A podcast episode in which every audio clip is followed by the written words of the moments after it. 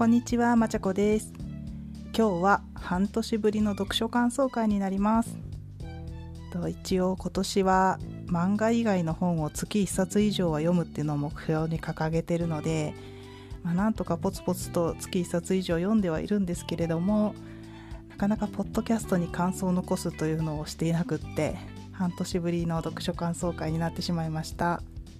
で今回は、えー、と映画の「ドライブ・マイ・カー」から派生して読んだ本もろもろについてお話ししたいと思います。えっ、と映画の「ドライブ・マイ・カー」を知ったのは最初はあの古典ラジオのリスナーコミュニティの映画チャンネルでえっ、とラッキーさんが最初だったのかななんか見てみたけどすごい良かったって紹介されててでまあまだあの賞レースを席巻する前だったと思うので、まあ、私は不運ぐらいに 見てたんですけれどもその後アメリカのアカデミー賞で作品賞にノミネートされたって話題になってその頃にモーさんがアマプラで見れるようになってるよって紹介してくれたんででまあ私は結構ミーハーなので作品賞にノミネートっていう一言だけであのすごい見たくなっちゃって有料だったけど見てみました。でそうですね。あの前回の配信でも言った通り私は分かりやすい物事っていうのが好きであの運動会みたいに順位がつくことも好きだし映画とか物語も分かりやすく泣ける笑える興奮するみたいなものが好きなんですよね。でなんかちょっとモヤモヤが残る作品であってもなんでモヤモヤしてるのかっていうのが自分で理解できるものが好きなんですけれどもなんであのヨーロッパ系の映画祭で賞を取るような作品はあの分かりにくくてちょっとハテナマークが どういうことみたいなが残るだけであんまり好きなものがないんですけれどもアメリカのアカデミー賞作品は割と分かりやすいものが多くてでその賞の中で作品賞にノミネートされるっていうことは、まあ、村上春樹が原作とはいえあのきっと単純な私にも理解できるものなんだろうなって期待してみましたで、まあ、評判通りあの3時間っていうね長丁場はなぜだかわからないけどすごくあっという間に感じられたんですけれども、まあ、結局よくわかんないっていう感想で終わっちゃったんですよね。何をそんなにみんな素晴らしいと言ってるのかわからなくってまあストーリーもよくある主題とかもねよくあるもののような気もするし、まあ、演出もあんまり起伏がなくって淡々としててふーんみたいな感じで終わっちゃったんですよね。まあ、でもこれだけたくさんの人が素晴らしいって評価してるんだからあの私がわからないだけできっと何かあるんだろうと思ってあの古典ラジオのリスナーコミュニティの方でそんな感想を投げたら、えっと、以前「ダンサー・イン・ザ・ダーク」はこういう見方があるんだよっていうのを野沢野田さんっていう方が教えてくれたんですけれどもその野沢野田さんがまた「ドライブ・マイ・カー」も解説してくれるって言ってくれてでコミュニティの中で「ドライブ・マイ・カー」の見どころとか分かる人にしか分からない意味とかを説明してくれる会を開いてくれました。でまああの村上春樹作品ということで私は今までノルウェーの森しか読んだことなかったんですけどまあノルウェーの森だけ読んで村上春樹よくわかんないなって思ってた私に、えー、と村上春樹作品の読み方なんかも野座野座野座さんとヤミンさんも一緒に教えてくれました。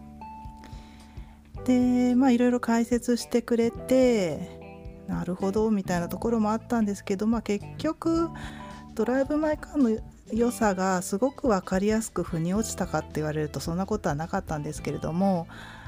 でもなんかその解説を聞いてるうちに村上作品あ村上春樹作品を読んでみたいなとかその関連する作品も読んでみたいなっていう気持ちにさせてもらいまして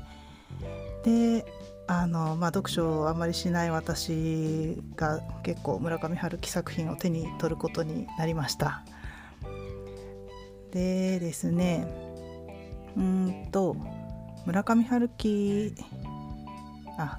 えっと、初心者におすすめなのは短編集っていうことで教えてもらえたんで、えっと、おすすめされた「神の子供たちは皆踊る」っていう本を、えー、図書館で借りてきました。えーとまあ、村上春樹に苦手意識を持ってた私なんですけれども野沢野沢さんと伊丹さんが教えてくれたあの村上春樹の読み方として、えー、答えを求めずにただ受け入れるっていうこととあと自分の中のマイナス要素を受け入れる。っていうのが、えーと、私の頭の中に残ってたんでそれを意識しながらあまり期待をしすぎずに読んでみるとちょっと予想外に面白くって一気にさらっと読み終わることができました。でまあそれでちょっと味を占めて今度は映画のあの「ドライブ・マイ・カー」の原作になった「女のいない男たち」っていう本も読んでみたいなと思って図書館に探しに行ったらさすがにあの話題になった作品ということで50人ぐらいの順番待ちをしてたんですね。でまあすぐには読めそうになかったんだけれども、まあ、せっかく読書欲が高まってたのに数ヶ月間が空いちゃうのもったいないなと思ってで図書館の文学作品コーナーをちょっとうろうろしてたらあの映画の「ドライブ・マイ・カー」に出てくるワーニャおじさんっていう作品が置いてあったんですよ。えーと、ロシアの劇のあの台本みたいな作品なんですけれどもで、まあ、早速それを借りて読んでみたところこちらも今までの私では多分全然楽しめなかったんじゃないかなってって思うんですけれどもあの野沢野田さんの「ドライブ・マイ・カー」とかワーニャおじさんの解説を聞いた後だったんでなんか心に響くところというか読みどころというかがなんか分かってすごくのめり込んで読むことができました。うん、結構なんかちゃんと短い中に起承転結があってハラハラドキドキ感もあって面白かったですね。でまあ改めて「ドライブ・マイ・カー」を見てみたくなりましたね。あこういうことを言っていたんだみたいなところがちょっと分かってきた気がしてきっと感じ方が変わる変わってるんじゃないかなと思います。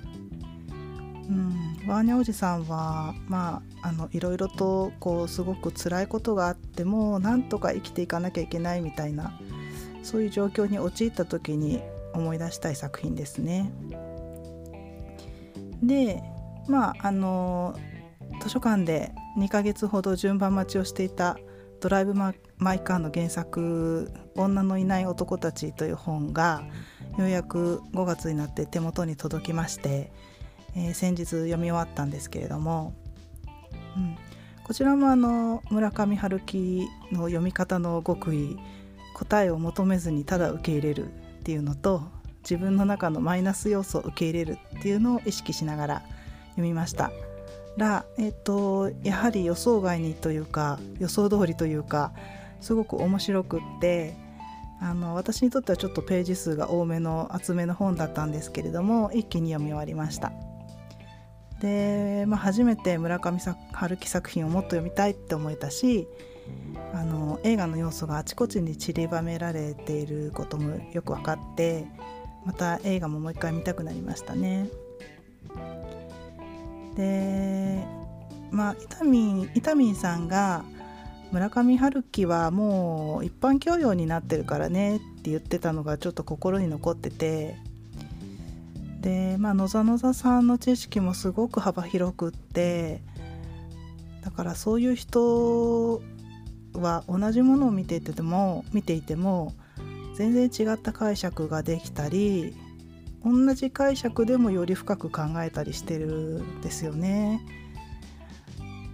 だから一般教養って大事だなと思って、まあ、一般教養っていう言葉で合ってるのか分かんないですけどあのよく古典ラジオで「ドラゴンボール」に例えて話をしたりすることですごくイメージができたり理解が深まったりすることあるしまあ、あの「スラムダンクのバスケがしたいですみたいなああいう有名なセリフとかもねいろいろな場面で使われたりしてそういう誰もが知ってる作品とかセリフで面白さが深まるっていうことはよくあるありますけれどもあの村上春樹作品っていうのもそういう対象になってるってことなんですかね。そういうことならとりあえず知っておくことであの楽しめる世界が広がるっていうことだと思うので、まあ、村上春樹が特別好きではなかったとしても読んでおいて損はないんだろうなって思いました。まあ、それと同じ意味であの今までちゃんと通ってこなかったえー、夏目漱石とか芥川龍之介なんかのもう教養レベルになっている文学作品もまあこんな年になってちょっと恥ずかしいんですけれどもちゃんと読んでおこうと。今あの電子書籍版の青空文庫を少しずつ読み始めているところです。えー、っとそうですね。古典ラジオリスナーコミュニティはちょうど今ね新メンバー募集しているところなんですけれどもあの今まで通ってこなかった分野に自分の目を向けさせてくれるのでとってもありがたい場だなと感じてます。以上です。